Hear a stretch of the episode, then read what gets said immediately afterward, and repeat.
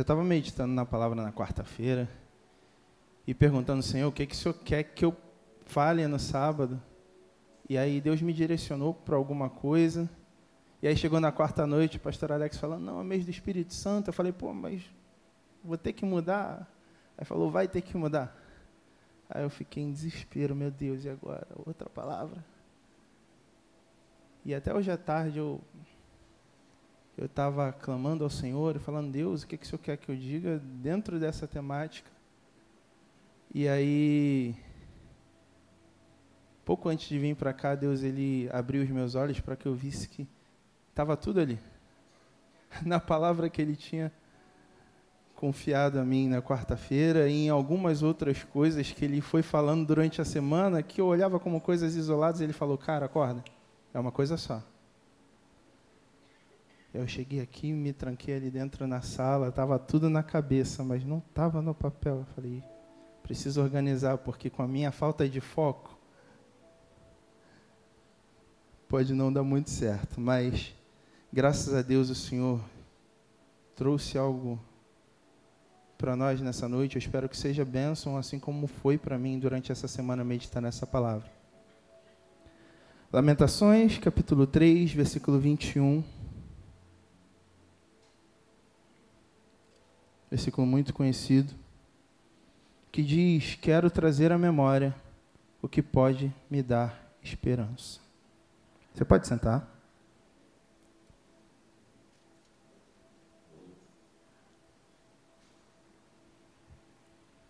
Enquanto eu refleti essa semana, o Senhor ele me levou a perceber que existe um componente temporal no nosso cristianismo a gente olha para a figura de Deus, para quem Deus é, e a gente sabe que Deus ele não está preso à régua do tempo. Ele é atemporal, ele é no passado, ele é agora, ele é no futuro, mas nós não. Nós somos seres limitados à régua do tempo. A gente olha para o passado como quem olha para trás. A gente olha para o futuro como quem olha para frente. E a gente vive o presente E esse versículo, ele me chama a atenção porque ele mostra esses três tempos em uma frase muito curta. Eu quero trazer à memória o que me dá esperança. O capítulo 3 de Lamentações, Jeremias ele ele fala sobre todo um flagelo que ele vive por conta de tudo que o Senhor mandou ele profetizar. Então ele vai dizer: Eu fui lançado num calabouço que é pior do que um túmulo. Ele vai dizer: As pessoas cantam músicas de zombaria a meu respeito. Ele vai falar sobre muitas coisas de ruim que acontecem na vida dele, que acontecem com ele e que dá para ele todos os motivos para perder a esperança. Mas aí no versículo 21 ele vem com essa pérola tão preciosa que é: Quero trazer à memória o que me dá esperança. Agora, eu trago à minha memória passado o que me dá esperança, futuro.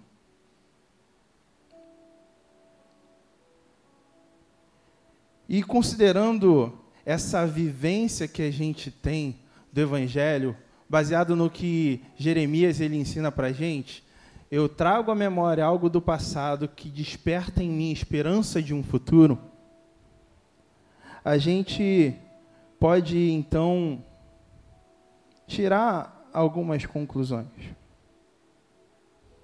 Porque quando eu falo de trazer a memória desse passado, eu preciso trazer ou reavivar ou relembrar, como dizem algumas versões, e a maioria das versões trazem esse sentido de de fato resgatar alguma coisa, só a NTLH, que é o patinho feio, que traz outro sentido, é, mas a gente tem esse sentido de trazer algo, recuperar algo que eu já sei e que eu já tenho em mim.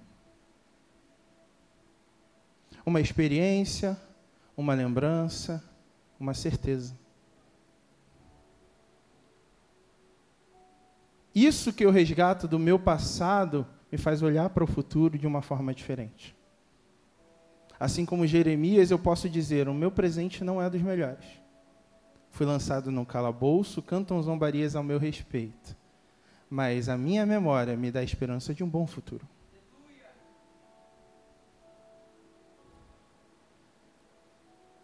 E a esperança de um bom futuro, ela fala sobre ação também. Porque a esperança ela é a qualidade daquele que espera. E a Bíblia ela é muito clara no que diz respeito àqueles que esperam. Põe para mim, por favor, Isaías, capítulo 40, versículo 31.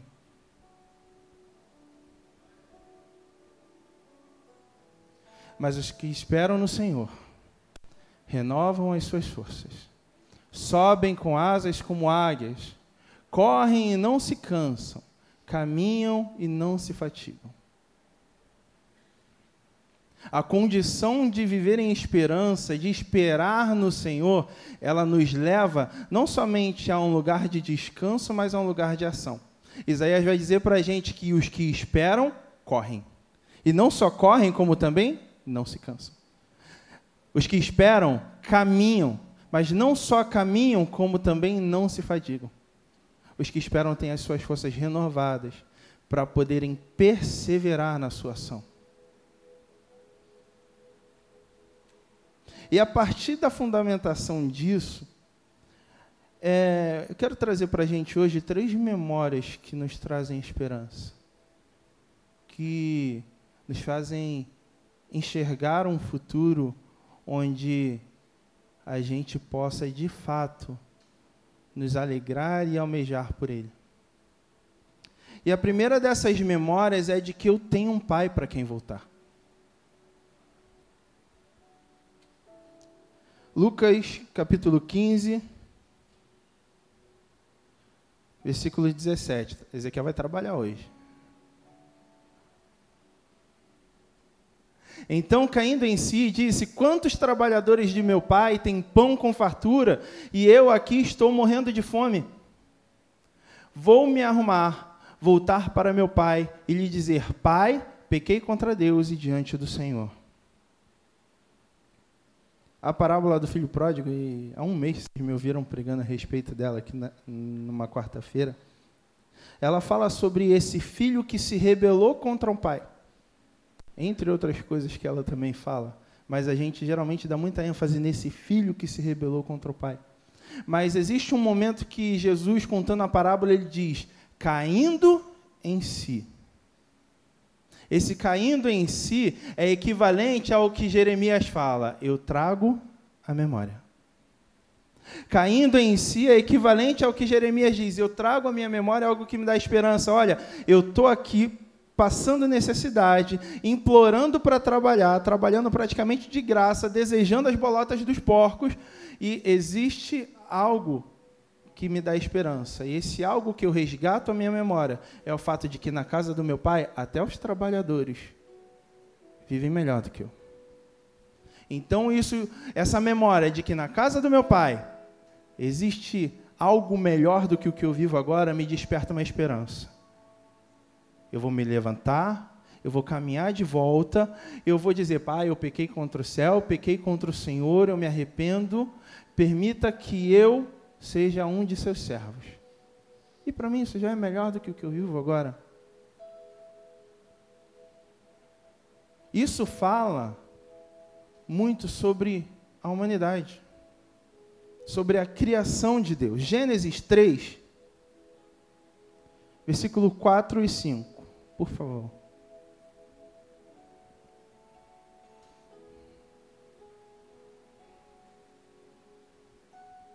Então a serpente disse à mulher: É certo que vocês não morrerão, porque Deus sabe que no dia em que dele comerem, os olhos de vocês se abrirão e, como Deus, vocês serão conhecedores do bem e do mal. Agora Isaías 14, versículo 13, por favor. Você pensava assim: subirei ao céu, exaltarei o meu trono acima das estrelas e me assentarei no monte da congregação Próximo. Nas extremidades do norte, pode passar.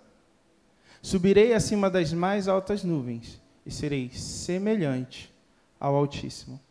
O pecado no Éden não foi simplesmente um pecado de desobediência, como foi um pecado de rebelião. Mas, além disso, foi um pecado de independência. O argumento que a serpente usa para enganar Eva e convencer ela a provar do fruto é: vocês serão como Deus. Como Deus, vocês terão o conhecimento do bem e do mal. E a gente vai ver lá em Isaías, num texto que aponta para a queda de Satanás, e dizendo que ele disse: Eu vou às alturas e eu serei semelhante ao Altíssimo. Quando, seguindo a um padrão de comportamento satânico, declaramos independência de Deus, a gente se rebela contra ele. É, o como Deus, o ser igual a Deus, o ser semelhante a Deus é dizer: se eu sou igual a Ele, não tem nada nele do qual eu preciso. Mas caindo em si, o filho que se rebelou lembrou: existe sim algo que eu preciso. Eu ainda preciso estar com o Pai. Eu ainda preciso da presença do Pai. Eu ainda preciso estar diante dele, estar na casa dele, desfrutando do que é ser filho dele. Eu não sou igual ao Pai. Eu não sou como Ele, eu nem mesmo me igualo a Ele. Eu preciso do Pai. E é por isso que em Lucas, quando Jesus conta a história, e a gente olhando os originais, a gente vai ver que lá no começo, no versículo 11, ele usa um termo que significa que aquele filho era um menino. Mas quando ele volta para casa, ele diz: Esse meu filho estava morto e reviveu. Ele já usa um outro termo, dizendo: esse meu filho maduro estava morto e reviveu. A nossa caminhada é uma caminhada de amadurecimento de volta para o Pai. A nossa caminhada é uma caminhada de crescimento em direção ao Pai. Nós nos rebelamos e por nós entende-se humanidade, mas também muitas vezes nós, propriamente ditos, nos rebelamos por falta de maturidade, por não compreender quem somos em Deus e quem Deus é nas nossas vidas. Mas a caminhada, ela precisa nos levar a um amadurecimento que nos leva de volta ao Pai. Por isso, a primeira memória que nos dá esperança é: eu tenho um Pai para quem voltar. Caindo em si, caindo em mim mesmo, eu preciso dizer: eu tenho um Pai para quem voltar. Está difícil, está complicado, tem problema pra caramba. Mas eu sei que eu estou retornando ao Pai. O que eu vivo hoje não se compara com o momento em que eu finalmente vou encontrar o Pai. Que Ele voltará correndo, que Ele virá correndo assim que Ele me vir. Vai me abraçar, pôr um anel no meu dedo e dar uma grande festa.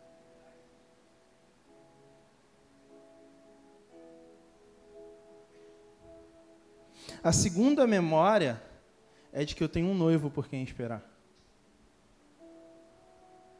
Mateus 25. E aí aqui já é um pouquinho mais longa, do 1 até o 13. Vou ficar de olho no horário aqui. Então o reino dos céus será semelhante a dez virgens que, pegando as suas lamparinas, saíram a encontrar-se com um noivo. Cinco delas eram imprudentes e cinco prudentes. As imprudentes, ao pegar as suas lamparinas, não levaram óleo consigo, mas as prudentes, além das lamparinas, levaram óleo nas vasilhas. E como o noivo estava demorando, todas ficaram sonolentas e adormeceram. Mas, à meia-noite, ouviu-se um grito: Eis o noivo, saiam ao encontro dele. Então todas aquelas virgens se levantaram e prepararam as suas lamparinas. E as imprudentes disseram às prudentes: Deem a nós um pouco do óleo que vocês trouxeram, porque as nossas lamparinas estão se apagando. Mas as prudentes responderam: Não, porque então vai faltar tanto para nós como para vocês. Vão aos que vendem e comprem óleo para vocês. E saindo elas para comprar, chegou o noivo. E as que estavam preparadas entraram com ele para a festa de casamento e fechou-se a porta. Mais tarde chegaram as virgens imprudentes, dizendo: Senhor, Senhor, abra a porta para nós. Mas o noivo respondeu: Em verdade lhes digo que não as conheço.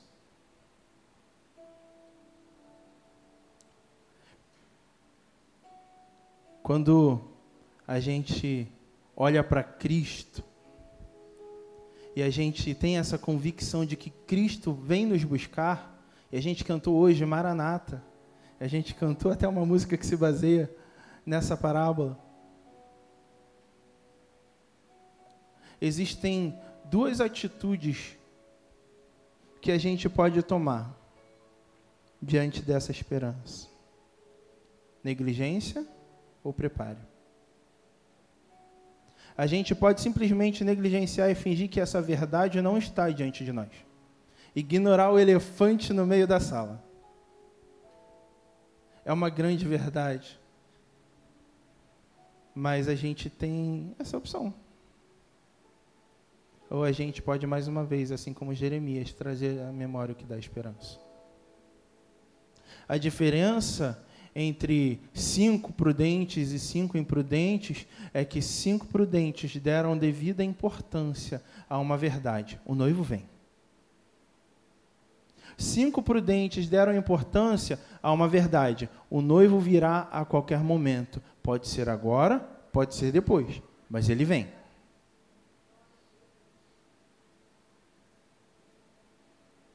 Por muitas vezes a gente dá a média importância pouca importância. Tem até uma citação que o Luciano Subirá faz no começo do Até que Nada Mais Importe. O Evangelho, ele tem que ser de muita importância, ele não pode ser de moderada importância.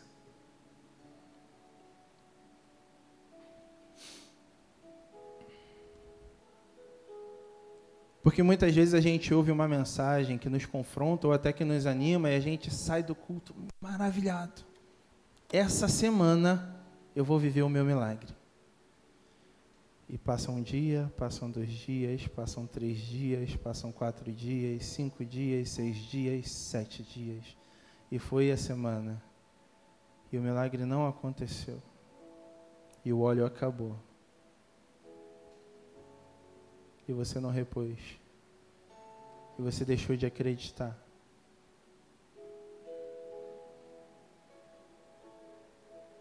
Ou você pode continuar colocando lenha no altar removendo as cinzas e todos os dias renovando a sua fé no Senhor. Renovando a sua fé em que Cristo vai voltar.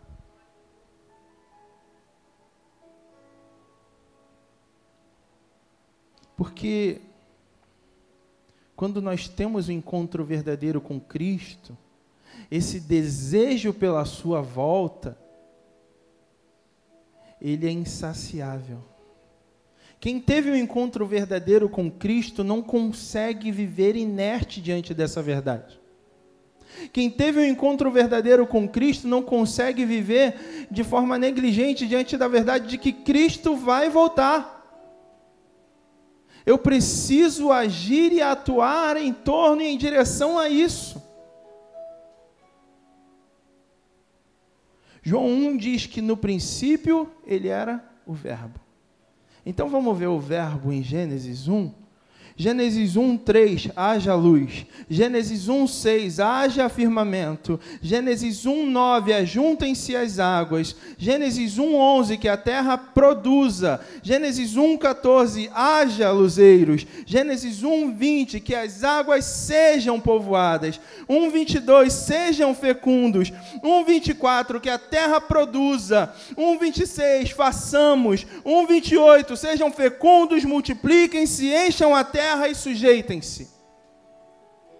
Todas as vezes que Deus abre a boca e o verbo é manifesto em Gênesis 1, existe ação.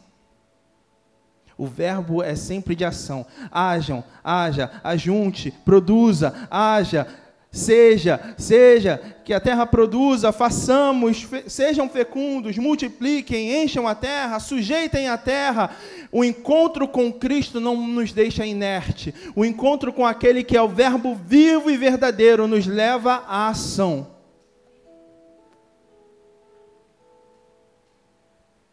Então, a lembrança de que existe um noivo por quem eu devo esperar, me leva à esperança de que ele virá e me leva a buscar insaciavelmente esse dia. Como Pedro, de, Pedro diz, nós aguardamos, mas também apressamos o dia do Senhor. E terceiro,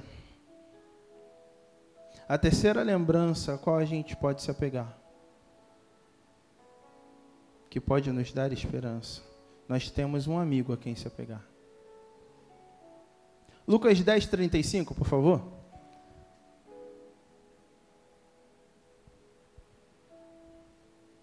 No dia seguinte, separou dois denários e os entregou ao hospedeiro, dizendo: Cuide deste homem. E, se você gastar algo a mais, farei o reembolso quando eu voltar.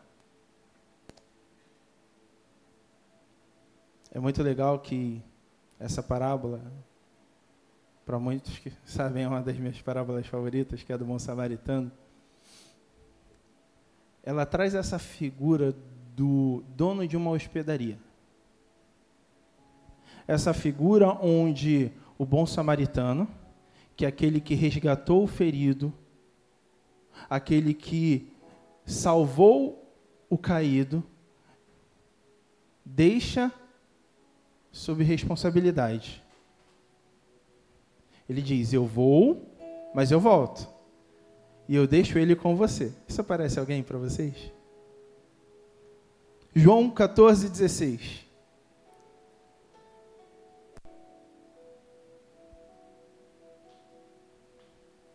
Eu pedirei ao Pai, ele lhes dará outro consolador, a fim de que esteja com vocês para sempre. É o Espírito da Verdade que o mundo não pode receber, porque não vê, nem o conhece. Vocês o conhecem, porque ele habita com vocês, estará em vocês. Enquanto a gente se apega a memória e esperança de que nós temos um pai a quem retornar e de que nós temos um noivo por quem esperar e com quem um dia nos encontraremos e como igreja com ele nos reuniremos para viver a eternidade. Existe aqui e agora alguém a quem nós podemos nos apegar. E esse é o Espírito Santo. Mas aí é que reside o problema. É aí que está a lacuna do nosso cristianismo. A gente canta muito sobre o Espírito Santo. A gente ouve muitas canções sobre ele. A gente ouve muita gente falando muita coisa sobre ele. Mas em muitos casos a gente não se relaciona com ele. E a gente não conhece ele. Atos 17, versículo 16.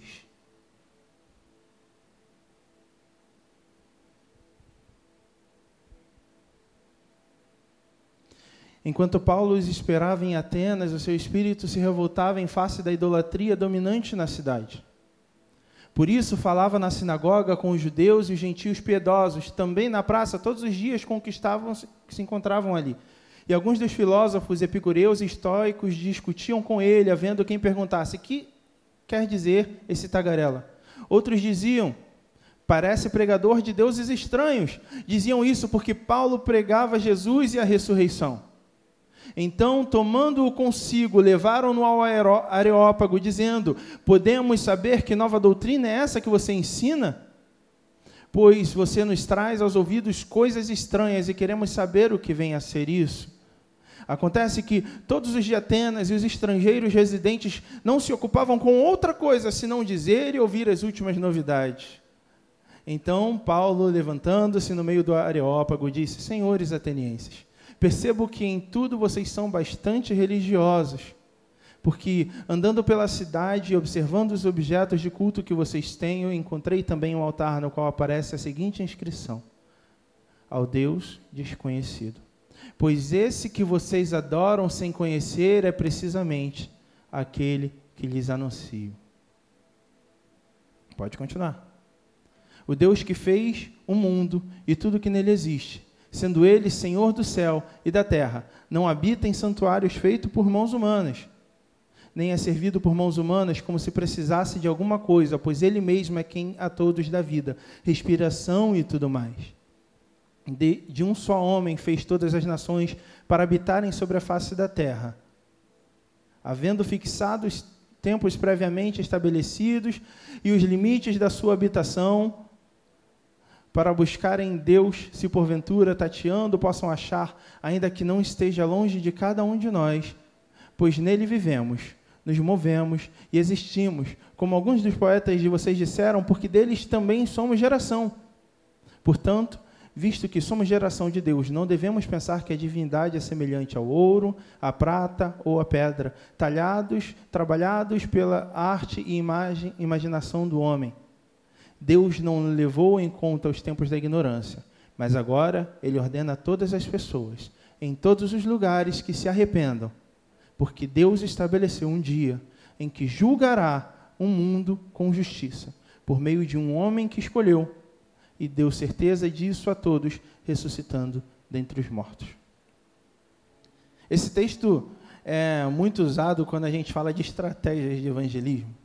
Nossa, Paulo foi muito inteligente de pegar uma, uma coisa da cultura deles e usar para falar que é Deus. Mas quantas vezes nós não nos comparamos aos atenienses e desconhecemos a quem adoramos?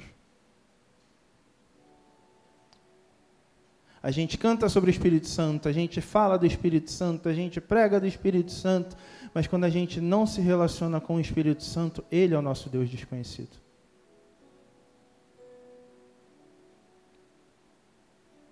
Quando a gente não busca uma vida de relacionamento íntimo com o Espírito Santo de Deus, a gente não tem como conhecer. E é muito curioso que é, Paulo ele, ele olha e vê idolatria, e a Bíblia vai dizer que eles não se ocupavam com outra coisa a não ser saber das novidades. Instagram, Facebook, redes sociais. Parece uma coisa muito comum do nosso tempo. Infelizmente, muito comum no nosso tempo também é desconhecer a quem adoramos. Infelizmente, muito comum no nosso tempo é não termos conhecimento verdadeiro, real, genuíno do Espírito Santo de Deus. E o curioso é que o sermão de Paulo ele se identifica totalmente com aquilo que foi dito lá no começo sobre a temporalidade. Porque ele fala de um Deus desconhecido que já habitava o imaginário deles e que eles não sabiam quem era. Então ele pegou uma memória deles. E aí ele fala de um evento futuro. Deus estabeleceu um dia para juízo. Deus estabeleceu um dia para juízo. E no finalzinho, vai dizer que uns creram e outros zombaram. A mensagem de Paulo, trazendo uma, pegando uma memória, apontando para um futuro, gerou uma ação neles. Assim como as virgens, cinco prudentes, cinco imprudentes, houve os que foram imprudentes, mas houve os que creram e falaram, Paulo, quero mais, ouvir mais a respeito disso. João 14, 26, por favor.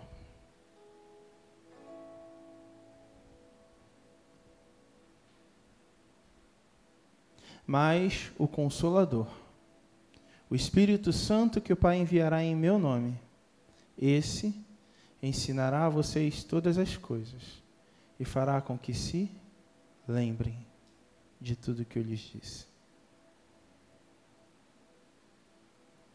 Quer viver a, a fórmula de Jeremias, trazer a memória o que dá esperança, caminha com o Espírito Santo.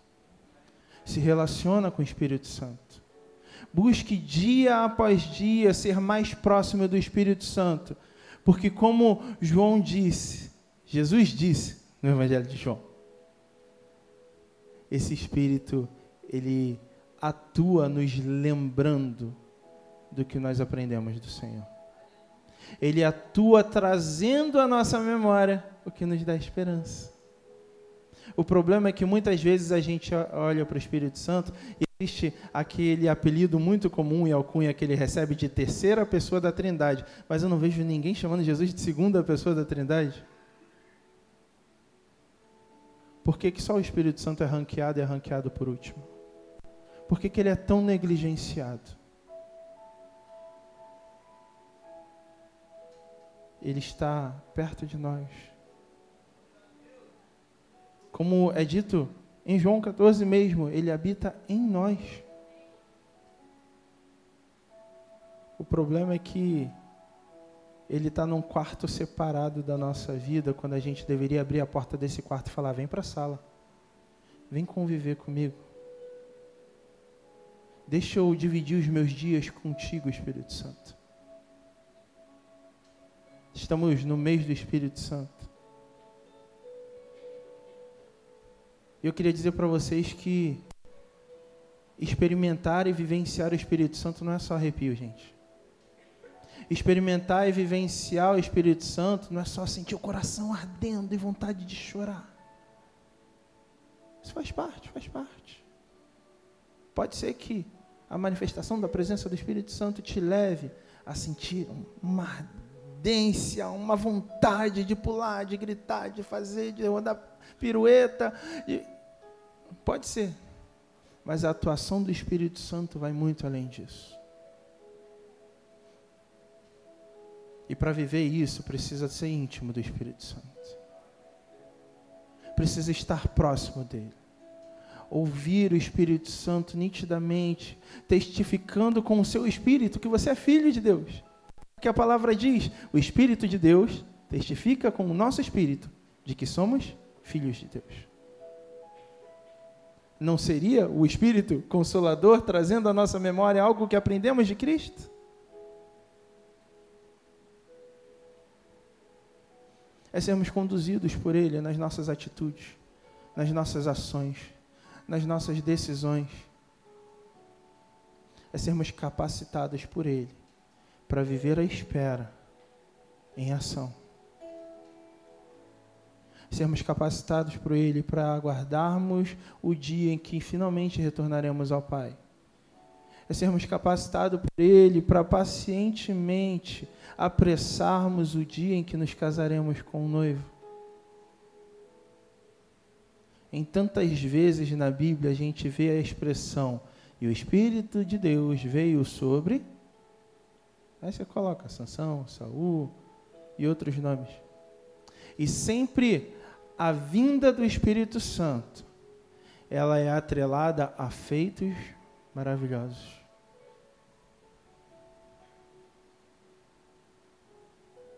ah, uma capacitação sobrenatural para romper com a capacidade natural do indivíduo. Sansão era capacitado sobrenaturalmente pelo Espírito de Deus para ter a força que tinha. Quando a Bíblia diz que o Espírito se retirou de Salomão, ele perdeu a sua força. Quando no fim ele ora e pede ao Senhor uma última oportunidade e o Espírito vem sobre ele, olha só a força estava ali. E tantos outros exemplos, onde a presença do Espírito Santo sobre nós, e principalmente em nós, nos capacita a viver sobrenaturalmente tudo que temos para viver aqui nessa terra tudo que pelas nossas forças, pela nossa capacidade não conseguiríamos. É o Espírito Santo quem nos capacita. O consolador não é prêmio de consolação. Ele é um amigo, ele é um guia, ele é aquele que foi encarregado de cuidar de nós e de nos dar direção, e cabe a nós nos aproximarmos e permitirmos que ele faça em nós aquilo que ele se propõe a fazer. Na próxima vez que cantar nosso amigo Santo Espírito, não cante da boca para fora. Busque dia após dia esse relacionamento. Você pode ficar de pé? Busque dia após dia se aprofundar nessa relação com o Espírito Santo, dizendo: Espírito Santo de Deus, eu quero caminhar contigo eu quero ouvir a sua voz. Tem uma música do Paulo César Baruch, chamada Senhor do Tempo, onde ele começa dizendo: Eu tenho tempo para tantas coisas, são tantos planos para pouco tempo, e em meio a tudo que exige tempo, eu já não tenho tempo para falar com Deus. E no refrão, ele, ele diz: Eu ganhei o mundo perdendo a alma, tentei de tudo, eu vivi sem calma.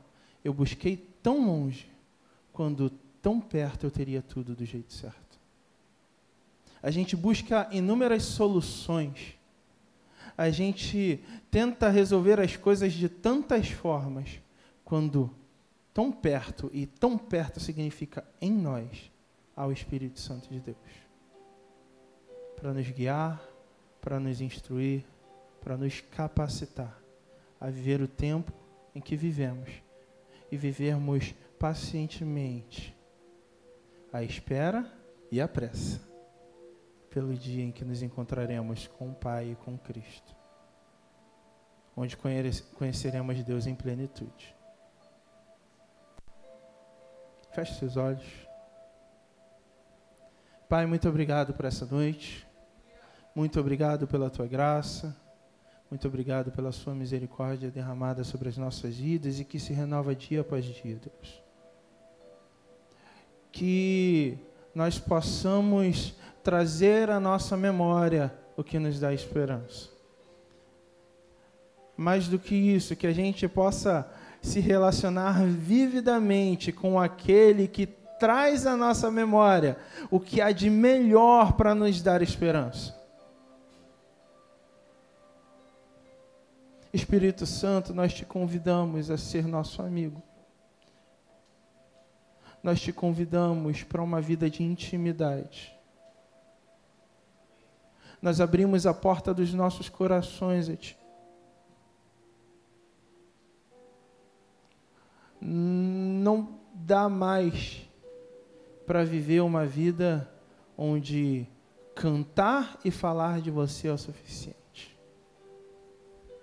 Precisamos viver o Espírito Santo de Deus. Precisamos desfrutar da Sua presença precisamos desfrutar da sua capacidade sobrenatural de nos erguer, de nos levar adiante, de nos habilitar para viver o sobrenatural de Deus. A viver o cumprimento dos planos e projetos de Deus nas nossas vidas. Precisamos alcançar urgentemente a compreensão de que o Espírito Santo não é um acessório, de que o Espírito Santo não é um fantasminha, não é uma brisa, não é um arrepio, mas é o próprio Deus em nós. E sabendo que o Espírito Santo é o próprio Deus, desfrutar da Sua presença, desfrutar do Seu amor desfrutar da sua graça, da sua misericórdia, desfrutar de quem o Senhor é nas nossas vidas e sermos livremente capacitados e habilitados pelo Senhor. É o que te peço e te agradeço. Em nome de Jesus. Amém.